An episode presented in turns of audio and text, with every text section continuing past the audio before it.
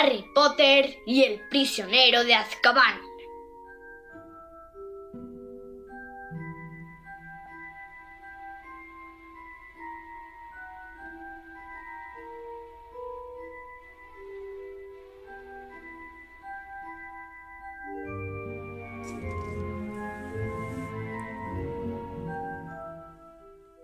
Hola, amiguitos de los cuentos, hola papi. Hola, princesita. ¿Qué tal? Muy bien, ¿y tú? Yo sigo triste porque no Ah, sabemos lo que ha pasado todavía con el pobre. Ya, pero... Y encima se nos está liando todo muchísimo. Sí. Porque ¿qué es lo último que ha pasado? Pues que habían... eh, estaban... Porque como habían ido a ver lo que le pasaba a Buckbeak, pues iban de camino al castillo, porque al final le pillaban los profesores, y se han encontrado con un perro negro, han- se han metido por el hueco del sauces boxeador, le han pegado unos porrazos ahí, yo que sé qué, y han acabado como en una casa destruida, ¿Mm? donde resulta que el perro era Sirius Black y apareció Lupin. Y Lupin resulta que era como amigo del, de Sirius Black. Bueno, ojo salado. Anda, que me no has aliado. Sí, y resulta que era un hombre lobo. Pero es que encima resulta que... ¿Qué había hecho el Lupin cuando era joven? El mapa del merodeador. ¿Qué me estás contando? Che, Porque encima algo raro pasaba con la rata de Ron, ¿no? sí, ¿Quién decían que era? Peter Pettigrew. Bueno, es que ese se supone que era bueno. Sí, vamos a ver qué es lo que pasa porque yo estoy liadísimo. también. Madre mía. ¿Vamos? Sí, Venga, pues... ¡Empezamos! Capítulo 18. Lunático, Colagusano, Canuto y Cornamenta. Era tan absurdo que les costó un rato comprender lo que había dicho. Luego, Ron dijo lo mismo que Harry pensaba. ¡Están ustedes locos! Absurdo. dijo Hermione con voz débil. Peter Pettigrew está muerto. Lo mató a él hace 12 años. Señaló a Black, cuya cara sufría en ese momento un movimiento espa- espasmódico. Tal fue mi intención. Explicó enseñando los dientes amarillos. Pero el pequeño Peter me venció. Pero esta vez me vengaré. Y dejó en el suelo a Croscans antes de abalanzarse sobre Scabbers. Ron gritó de dolor cuando Black cayó sobre su pierna rota. Sirius, no. Gritó Lupin corriendo hacia ellos y separando a Black de Ron. Espera, no puedes hacerlo así. Tiene que comprender. Tienen que comprender. Tenemos que explicárselo. Podemos explicárselo después. Gruñó Black intentando desprenderse de Lupin y dando un zarpazo al aire para atrapar a Scabbers. A Scabbers, que gritaba como un cochinillo y arañaba a Ron en la cara y en el cuello, tratando de escapar. Tienen derecho a saberlo todo. Jadeó Lupin sujetando a Black. Es la mascota de Ron. Hay cosas que ni siquiera yo comprendo. Y Harry, tienes que explicarle la verdad Harry Sirius. Black dejó de forcejear, aunque mantuvo, mantuvo los hundidos ojos fijos en Scabbers a la que Ron protegía con sus manos arañadas, mordidas y manchadas de sangre. De acuerdo. Dijo Black sin apartar la mirada de la rata. Explícales lo que quieras, pero date prisa. Rimus, quiero cometer el asesinato por el que fui encarcelado. Están locos los dos. Dijo Ron con voz trémula, mirando a Harry y a Hermione en busca de apoyo. Ya he tenido bastante. Me marcho. Intentó incorporarse sobre su pierna sana, pero Lupin volvió a levantar la varita apuntando a Scabbers. Vas a escucharme hasta el final, Ron. Dijo en voz baja. Pero sujeta bien a Peter mientras escuchas. No es Peters, es Scabbers. gritó Ron, obligando a la rata a meterse en su bolsillo delantero, aunque se resistía demasiado. Ron perdió el equilibrio. Harry lo cogió y lo tendió en la cama. Sin hacer caso, sin hacer caso de Black, Harry se volvió hacia Lupin. Hubo testigos que vieron morir a Pettigrew. Dijo, Toda una calle llena de testigos. No vieron. Creyeron ver. respondió Black con furia, vigilando a Scabbers que se debatía en las manos de Ron. Todo el mundo creyó que Sirius mató a Peter. Confirmó Lupin. Yo mismo lo creía hasta que he visto el mapa esta noche. Porque el mapa del meroteador nunca miente. Peter está vivo. Ron lo tiene entre las manos, Harry.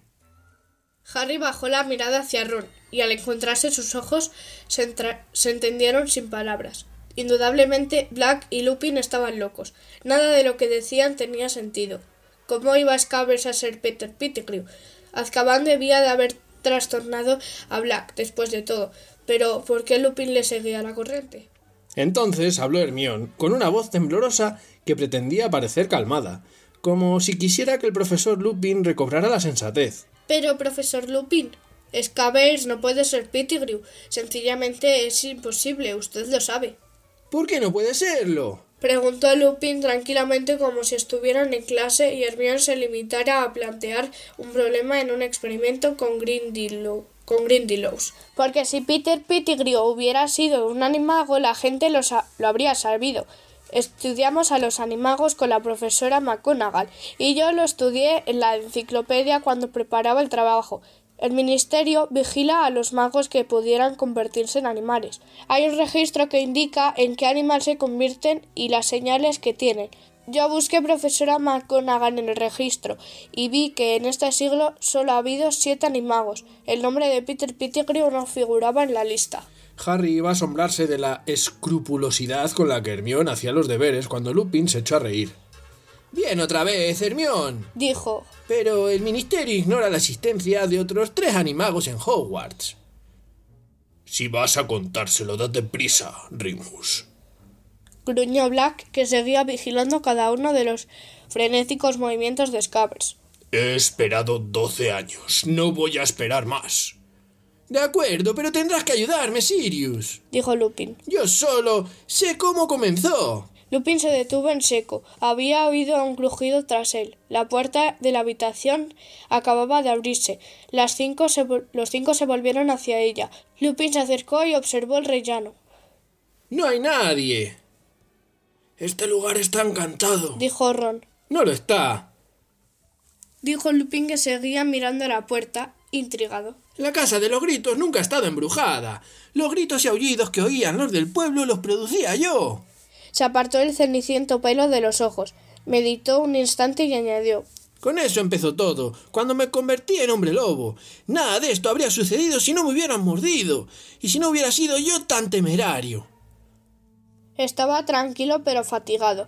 Ron iba a interrumpirlo cuando Hermione, que observaba a Lupin muy atentamente, se llevó el, el dedo a la boca. ¡Chitón! Era muy pequeño cuando me mordieron Mis padres lo intentaron todo, pero en aquellos días no había cura. La poción que he estado dándome el profesor Snape es un descubrimiento muy reciente. Me vuelve inofensivo, ¿os dais cuenta? Si la tomo la semana anterior a la luna llena, conservo mi personalidad al transformarme. Me encojo en mi despacho, convertido en un lobo inofensivo, y aguardo a que la luna vuelva a menguar.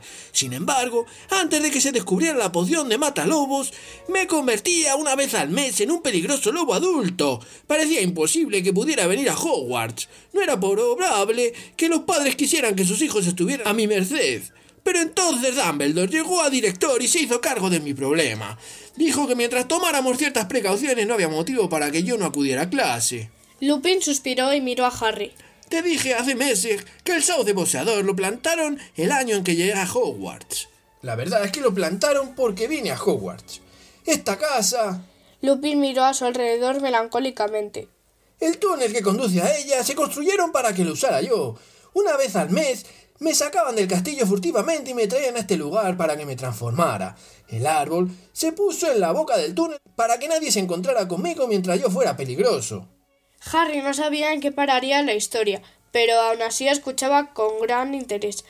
Lo único que se oía, aparte de la voz de Lupin, eran los chillidos asustados de Scabbers. En aquella época mis transformaciones eran. eran terribles. Y muy doloroso convertirse en el licántropo. Se me aislaba de los humanos para que no los mordiera, de forma que me arañaba y mordía a mí mismo. En el pueblo oían los ruidos y los gritos y creían que se trataba de espíritus especialmente violentos. Dumbledore alentó los rumores. Ni siquiera ahora que la casa lleva años en silencio se atreven los del pueblo a acercarse. Pero aparte de esto, yo era más feliz que nunca. Por primera vez tenía amigos, tres estupendos amigos. Sirius Black, Peter Pettigrew y tu padre, Harry James Potter. Mis tres amigos no podían dejar de darse cuenta de mis desapariciones mensuales. Yo inventaba historias de todo tipo. Les dije que mi madre estaba enferma y que tenía que ir a casa a verla. Me aterrorizaba que pudieran abandonarme cuando descubrieran lo que yo era. Pero al igual que tú, Hermión, averiguaron la verdad. Y no me abandonaron. Por el contrario, convirtieron mis metamorfosis no solo en soportables, sino en los mejores momentos de mi vida. Se hicieron animagos. ¿Mi padre también? Preguntó Harry atónito. Sí, claro. Respondió Lupin. Les costó tres años averiguar cómo hacerlo. Tu padre y Sirius eran los alumnos más inter... Tu padre y Sirius eran los alumnos más inteligentes del colegio y tuvieron suerte, porque la transformación en animago puede salir fatal. Es la razón por la que el misterio vigila estrechamente a los que lo intentan. Peter necesitaba toda la ayuda que pudiera ofrecer de James y Sirius. Finalmente, en quinto, lo lograron. Cada cual tuvo la posibilidad de convertirse a voluntad en un animal diferente. ¿Pero en qué le benefició a usted eso? preguntó Hermión con perplejidad. No podían hacerme compañía como seres humanos, así que le. así que me la hacían como animales. Explicó Lupin. Un licántropo solo es peligroso para las personas. Cada mes abandonaban las hurtadillas del castillo bajo la capa invisible de James. Peter, como era el más pequeño, podía deslizarse bajo las ramas del sauce y tocar el nudo que las dejaba inmóviles. Entonces pasaban por el túnel y se reunían conmigo. Bajo su influencia yo me volvía menos peligroso. Mi cuerpo seguía siendo de lobo, pero mi mente parecía más humana mientras estaba con ellos. Date prisa, Rimus. Gritó Black, que seguía mirando a Scabbers con una horrible expresión de avidez. Ya llego, Sirius, ya llego. Al transformarnos se nos abrían posibilidades emocionantes. Abandonábamos la casa de los gritos y vagábamos de noche por los terrenos del colegio y por el pueblo. Sirius y James se transformaban en animales tan grandes que eran capaces de tener a raya a un licántropo. Dudo que ningún alumno de Hogwarts haya descubierto nunca tantas cosas sobre el colegio como nosotros. Y de esta manera llegamos a trazar el mapa del merodeador y lo firmamos con nuestros apodos. Sirius era Canuto, Peter, Colagusano y James Cornamenta. ¿Qué animal? Comenzó Harry, pero Hermione lo interrumpió. Aún así era peligroso andar por ahí en la oscuridad como un licántropo. ¿Qué habría ocurrido si les hubiera dado esquinazo a los, do- a los otros y mordido a alguien? Ese era un pensamiento que aún me reconcome. Respondió Lupin en tono de lamentación. Estuve a punto de hacerlo muchas veces. Luego nos reíamos, éramos jóvenes y reflexivos. Nos dejábamos llevar por nuestras ocurrencias. A menudo me sentía culpable por haber traicionado la confianza de Dumbledore. Me había admitido en Hogwarts cuando ningún otro director lo habría hecho, y no se imaginaba que yo estuviera rompiendo las normas que había establecido para mi propia seguridad y la de otros. Nunca supo que por mi culpa tres de mis compañeros se convirtieron ilegalmente en animagos pero olvidaba mis remordimientos cada vez que nos sentábamos a planear la aventura del mes siguiente, y no he cambiado. Las facciones de Lupin se habían tensado y se le notaba en la voz que estaba disgustado consigo mismo. Todo este curso he estado pensando si debería decirle a Dumbledore que Sirius es un animago, pero no lo he hecho. ¿Por qué? Porque soy demasiado cobarde. Decírselo habría supuesto confesar que yo traicionaba su confianza mientras estaba en el colegio. Habría supuesto admitir que arriesgaba a otros conmigo. Y la confianza de Dumbledore ha sido muy importante para mí. Me dejó entrar en Hogwarts de niño y me ha dado un trabajo cuando durante toda mi vida adulta me han rehuido y he sido incapaz de encontrar un empleo remunerado debido a mi condición. Y por eso me convencí a mí mismo de que Sirius entraba en el colegio utilizando artes oscuras aprendidas de Voldemort y que su condición de animago no tenía nada que ver. Así que de alguna manera Snape tenía razón en lo que decía de mí. Snape. Dijo Black bruscamente, apartando los ojos de Scabbers por primera vez desde hacía varios minutos y mirando a Lupin. ¿Qué pinta Snape? Está aquí Sirius. Dijo Lupin con disgusto. También da clases en Hogwarts. Miró a Harry, a Ron y a Hermione. El profesor Snape era compañero nuestro. Se volvió otra vez hacia Black. Ha intentado por todos los medios impedir que me dieran el puesto de profesor de defensa contra las artes oscuras. Le ha estado diciendo a Dumbledore durante todo el curso que no soy de fiar. Tiene motivos. Sirius le gastó una broma que casi lo mato. Una broma en la que me vi envuelto. Le estuvo bien empleado. Black se rió con una mueca. Siempre husmeando, siempre queriendo saber lo que tramábamos, para ver si nos expulsaban. Severus estaba muy interesado por averiguar a dónde iba yo cada mes. explicó Lupin a los tres jóvenes. Estábamos en el mismo curso, ¿sabéis? Y no nos caíamos bien. En especial le tenía inquina a James. Creo que era envidia por lo bien que se le daba al Quidditch. De todas formas, Snape me había visto atravesar los terrenos del colegio con la señora Pomfrey cierta tarde que me llevaba hacia el sauce boxeador para mi transformación. Sirius pensó que sería divertido contarle a Snape que para entrar detrás de mí bastaba con apretar el nudo del árbol con un palo largo. Bueno, Snape, como es lógico, lo hizo. Si hubiera llegado hasta aquí, se habría encontrado con un licántropo completamente transformado. Pero tu padre, que había oído a Sirius, fue tras Snape y lo obligó a volver, arriesgando su propia vida, aunque Snape me entrevió al final del túnel. Dumbledore le prohibió contárselo a nadie, pero desde aquel momento supo lo que yo era. Entonces, por eso lo odia Snape. Dijo Harry. ¿Pensó que estaba usted metido en la broma? Exactamente. Admitió una voz fría y burlona que provenía de la pared a espaldas de Lupin. Severus Snape se desprendió de la capa invisible y apuntó a Lupin con la varita. Y hasta aquí el capítulo 18.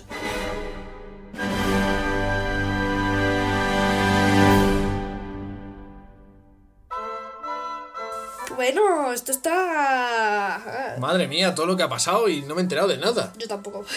Bueno, parece ser que tenemos un licántropo, que tenemos animagos, que el padre de Harry, además de ser Campeón de Quidditch. como campeón de Quidditch, había participado en hacer el, el mapa del merodeador, pero además era un animago, pero es que encima estaba metido en todo esto el Peter Pettigrew, pero es que encima resulta que también estaba Snape y Snape les había pillado con el culo al aire. Sí, Madre mía. Vamos a ver qué pasa. sí, ¿Sí? sí. Pues nada, amiguitos. Hasta el próximo. Capítulo. Adiós.